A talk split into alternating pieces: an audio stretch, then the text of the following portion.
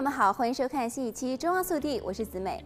美国卫生与公众服务部于六月份宣布，将为受 COVID-19 疫情影响的多个州和地方提供数百万美元的拨款，其中包括洛杉矶县和橙县。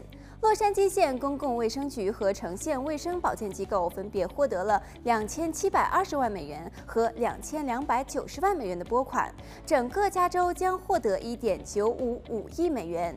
美国卫生与公众服务部表示，在全国范围内共分配了二十二点五亿美元，作为解决高风险和服务不足人群中 COVID-19 健康差距的国家倡议的一部分。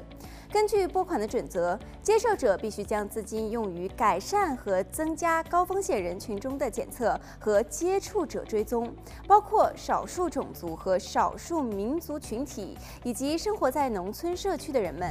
还有一项要求是，资金必须用于提高预防和控制 COVID-19 感染的能力和服务的项目。该倡议是2021年冠状病毒应对和救济补充拨款法案的一部分。更多的信息，大家都可以查询屏幕下方的网址。来看下一则消息。对于六月十五日加州解封后，工作场所是否还需要戴口罩？加州职场安全与健康管理局宣布，除非工作场所所有的员工都已经接种了疫苗，否则至少到明年初，每一位员工都必须佩戴口罩。但此新规引起了雇主、员工们的反弹。雇主必须监督员工的疫苗接种情况，员工即使在加州解封后，还是可能得戴着口罩上班。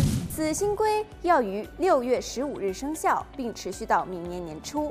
加州职业安全与健康标准委员会声称，新规仅仅是临时的措施，未来几周或者是几个月将再评估是否放宽防疫规定。新规将适用于加州大部分的工作场所，包括办公室、零售店、工厂等等。除了在家工作或无需与他人接触的单一工作人员，部分的雇主和劳工团体持反对意见。反对者质疑戴口罩背后的科学根据，并声称口罩令是暴政。新规将进一步的分裂加州。还有些人则担心，这项新规可能会导致民众对于部分的工作场所产生敌意、歧视。另外，已经有多个县要求雇主必须追踪所有员工的疫苗接种情况，否则每天可处以最高五千美元的罚款。好了，今天的节目到这里就结束了，让我们下期再见。